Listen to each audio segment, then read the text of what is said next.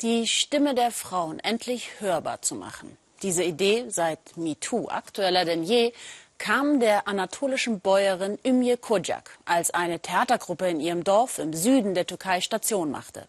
Jetzt tourt die 60-Jährige mit ihrer eigenen Frauentheatergruppe durchs ganze Land, auch ins Kurdengebiet, wo es immer wieder zu Kämpfen zwischen der verbotenen PKK und dem türkischen Militär kommt. Katharina Willinger. Ümje Kocak geht an diesem Morgen einer ihrer Lieblingsbeschäftigungen nach. Gemeinsam mit ihren Nachbarinnen hat sich die 60-Jährige zum Gözleme-Backen verabredet. Eine Spezialität der anatolischen Küche.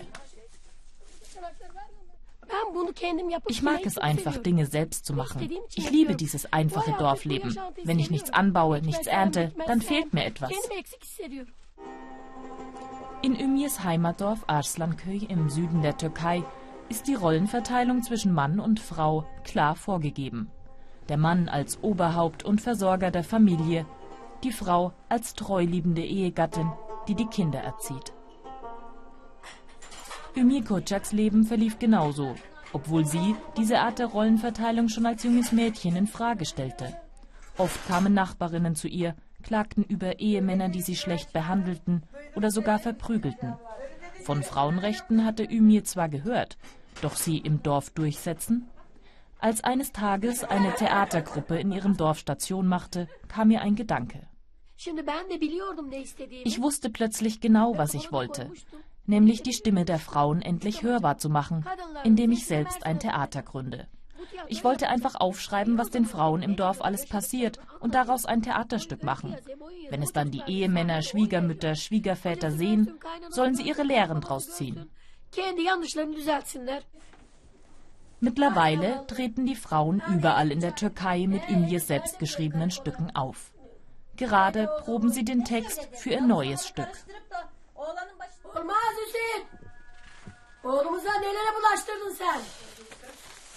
Vor einiger Zeit wurde auch die Werbeindustrie auf die ungewöhnliche Schauspielerin aus dem Dorf aufmerksam. Gemeinsam mit Fußballstar Cristiano Ronaldo spielte Ümje in einem Werbefilm mit. Wenig später führte sie sogar bei ihrem ersten eigenen Film Regie. Ümirs Erfolgsstory hat inzwischen auch bei den anfänglichen Skeptikern, den Männern im Dorf, Eindruck hinterlassen. Wir haben uns ihre Stücke schon angeschaut, als sie noch ganz am Anfang standen. Es ist wirklich etwas, das man anerkennen muss. Es ist Kunst. Sie hat es sogar dazu gebracht, dass man in Europa darüber spricht. Den Dorfalltag werden die Frauen nun für einige Tage hinter sich lassen. Ihr nächster Auftritt steht an. Es geht nach Hakkari in den Südosten der Türkei. Wisst ihr, warum ich so aufgeregt bin, Mädels? Weil ich noch niemals in dieser Gegend war. Jeder sagt, geh da nicht hin, das ist schlimm dort. Überall gäbe es Waffen und es sei gefährlich, als ob das da Texas wäre.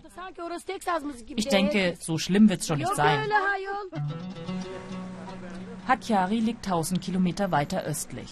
Eine Kleinstadt mit 70.000 Einwohnern, überwiegend kurdisch. Das Stadtbild ist geprägt von Militär- und Sicherheitskräften. Denn rund um die Stadt toben Kämpfe mit der verbotenen PKK. Ümir und ihre Gruppe bekommen davon heute wenig mit. Im örtlichen Kulturverein bereiten sie sich auf den großen Auftritt vor. Auch die Männerrollen spielen sie selbst. Nach Hakkari eingeladen hat sie Ümühan Keskim vom örtlichen Frauenverein.